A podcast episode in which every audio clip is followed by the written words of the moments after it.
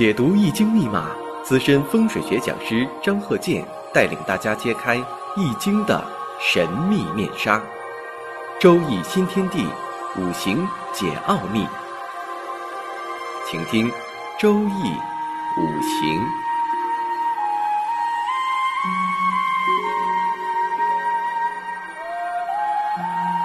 上山微电台荣誉出品。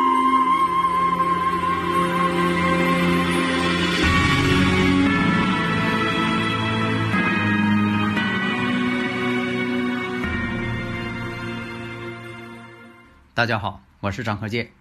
周易五行，我们这一堂啊，先说一个例子，然后呢，再回答一下听友的问题。首先，我们看，呃，这是一个当时啊，是一个女孩儿啊，呃，五行呢是这样的，生日五行：癸亥、丁巳、己未、癸酉。然后呢，大家呢先分析一下。呃，近几天呢，听友朋友呢也是经常问一些其他方面的问题。其实呢，呃，人生当中所有的所遇到的事情，都可以用五行呢来进行解释。所以有的朋友会问呢，你都研究哪方面呢？哪方面最擅长啊？因为呢，我呢，呃、只要是五行这方面我都研究，而且我本职专业呢，我以前说过，我是这个学理工的。我呢，这个属于爱好周易五行，所以我呢都是这个自己领悟。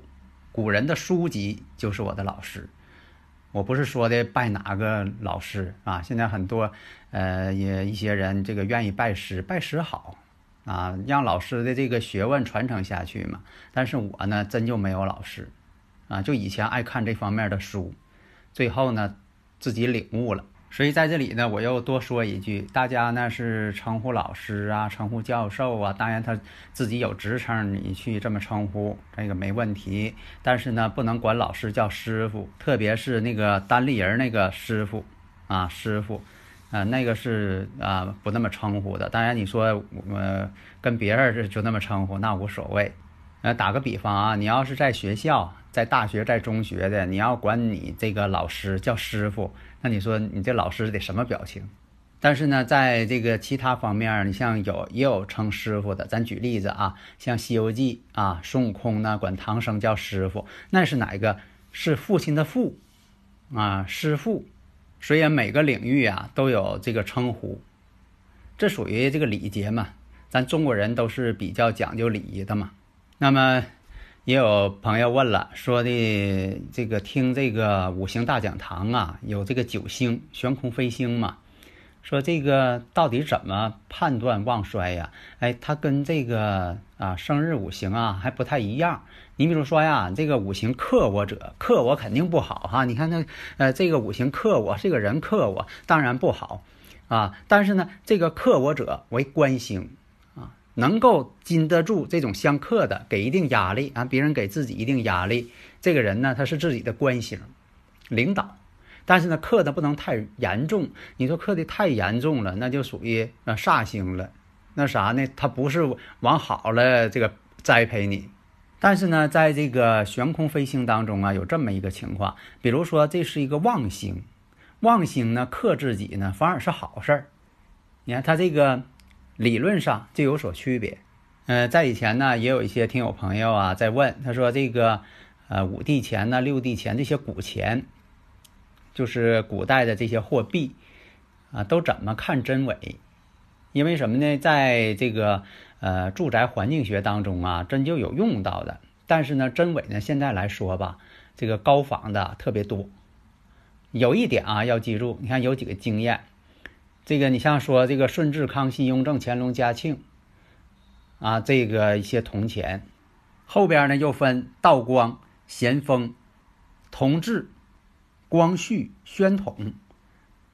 那么呢，这个实地铜钱最基本的，你像看什么呢？看品相，这个呢没法用语言来说了。但是有一点啊，如果这几个铜钱，你看着都像古钱，但是呢新旧都一样。这个呢也有问题，为啥呢？这些古钱呐，它是不同年代生产出来的。如果新旧都一样，那你说这个是不是有点疑问呢？画个问号，咱倒不说是错误的，这这这画个问号。假如说呢，你说这个真是古钱，上面还带有绿锈呢，这还画个问号，它为什么带有绿锈？另一种，你说这个，呃，这个太古老了，上面的字儿都看不清了，这又有问题了，它为什么字儿看不清？所以呢，有的时候吧，要多动一些脑筋。你像说这个鉴定这个瓷器，鉴定这个文玩字画，啊，这方面呢，一个是有这方面的经验，现在呢也用一些呃高科技的仪器都可以啊鉴定。你像说以前这个同位素、碳十四、热释光等等这方面，这个现在都很多。但是有些有经验的专家呢，这个凭眼力上手感觉一下。啊，这个当然了，呃，对于研究五行来说，你说实在是鉴定不了，你不妨呢用五行学呀啊进行这个呃一些预测啊，这个也是一个方法吧。实在不行了，你说我我什么方法都写，那都用过了，我也不知道这东西是真是假了。那么刚才看啊，刚才说那例子，癸亥、丁巳，然后是己未、癸酉，这个我们看啊。第一反应还是看第一反应啊，四柱全阴，五行当中呢没有木这个五行。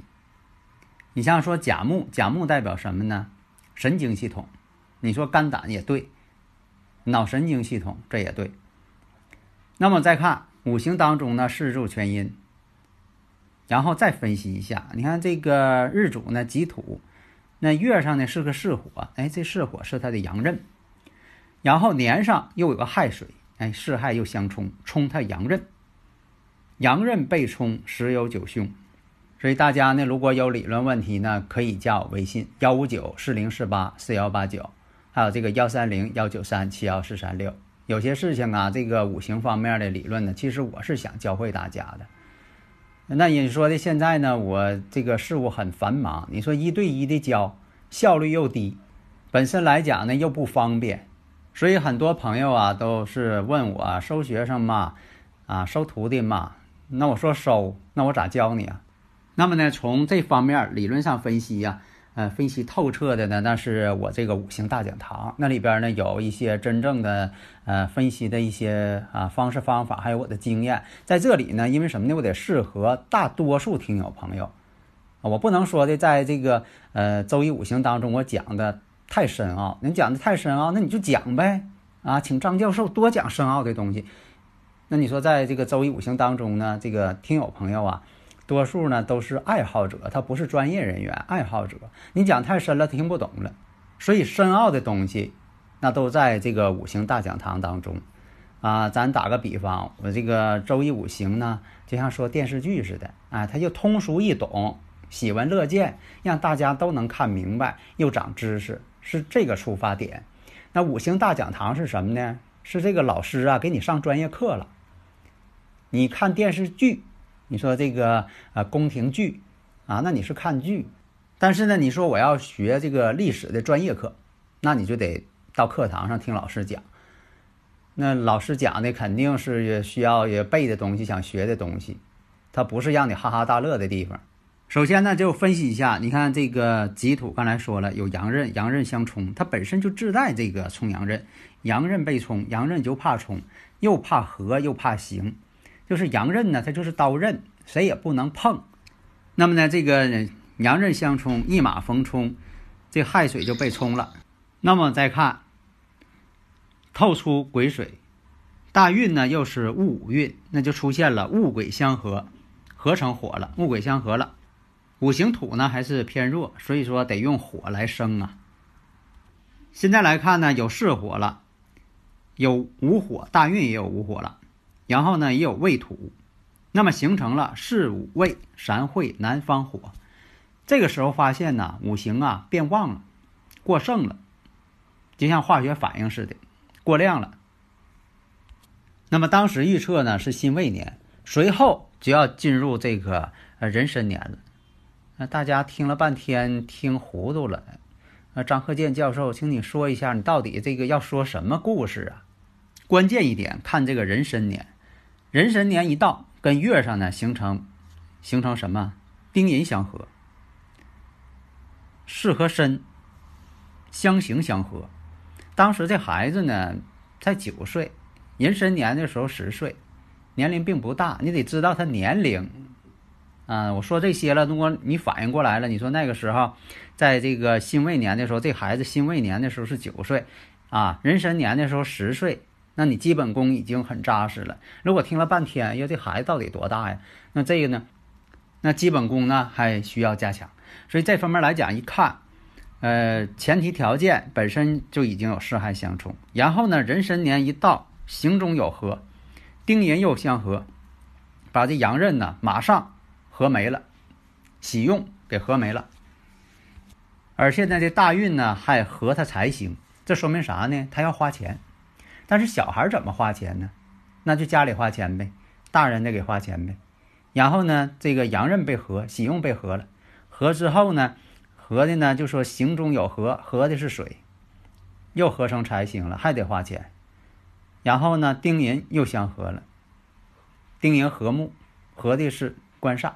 而且呢，它五行又缺木，这个如果缺缺这个甲木，那么五行上看呢，对脑神经这一方面啊，这是个弱项啊。如果说的冲的又是甲木，比如说亥水当中有甲木，那四亥相冲，这个呢都是对他甲木呢有很大的影响。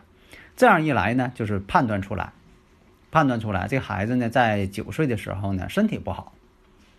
得了这个大脑当中的一个病症，这个病症呢还无法治疗，而且呢，在这个壬申年的时候，恐怕呢，这个有些方面啊特别不好，容易造成一些很严重的一些后遗症，或者是不测的结果。有的时候啊，是入全阴全阳啊，是孤独，对吧？孤独之下，但是有的时候这孤独吧，还反映出来这人呢身体不好。天天搁病床上躺着，他孤独，他不想孤独也得孤独了。还有什么呢？神志不清。你想让他说的这个想一想一些事情啊，你让他别孤独了，让他玩啊，他根本就不会了啊。这也是四柱全阴全阳的一个结果。所以他这五行呢，就是四柱全阴。因为什么呢？大脑有病，他没有正常的那种思维了。而且呢，到了这个壬申年的时候。他年上是癸亥，属猪的嘛，癸亥。那么这个亥水与这个申金之间又形成了相害这么一个关系。你把这些事情呢都捋清楚。你像这个丁寅相合，巳火跟申金之间行中有合。有的听友朋友问说，这个行中有合到底是怎么回事啊？我打个比方你就知道了。这样说这个。铸一把宝剑，这个钢啊，这个铁呀，你不炼它，它不能成为好钢，得用火去炼。火是克金的，那你说火克金不把那个宝剑克坏了吗？不会，看你怎么去锻打它，掌握火候，炉火纯青嘛。经过这方面的火炼之后，这个铁呢就变成钢了，就变成一个有用的工具，变成工具了。这不是什么呢？形中有合，就说这个剑之所以锋利，它里边是经过火锻打的、冶炼的。但是呢，对于铁来说，它是不舒服的。你说又得烧它，又得去捶打它，然后啊，反复的啊进炉子这烧啊。其实对钢来说，确实呢，对它来说是一种啊破坏。当然了，这个呃钢铁没有生命啊，它也不知道。但只是说呢，这个过程，那么。放到这个例子上是什么呢？那就不能用钢铁来解释了。你说这形合才好呢，越形它越好，不是那样啊。咱就说什么呢？就是解释一下，呃，听友问的这个呃形中有合是什么意思？那么呢，在这个巳火当中，巳火是它的阳刃，这个阳刃呐，就像刀刃似啊，就像这个宝剑的啊刃口一样，是不能碰的。你说我喜欢碰一下刃，你说不喜欢，我拿这个剑砍。这呢都是不可以的，为什么呢？呃，大人呃告诉小孩儿，那刀不能碰，就是这个道理嘛。阳刃不能碰嘛，你不管是相合、相冲、相刑、相害，那这个都不行。说在此呢，我教给大家呢，就是看着这种情况，在来人没说出情况的时候，比如说有个大人那他孩子这个生日五行来了，你一排出来，那你就得知道，嗯，大致是什么情况。当然不需要你说的说的百分之百都正确，就像你看着了似的，啊，你你是调查研究了还怎么样？咱倒不需要那样。但是呢，你多少你得看出端倪，这是你所要锻炼的。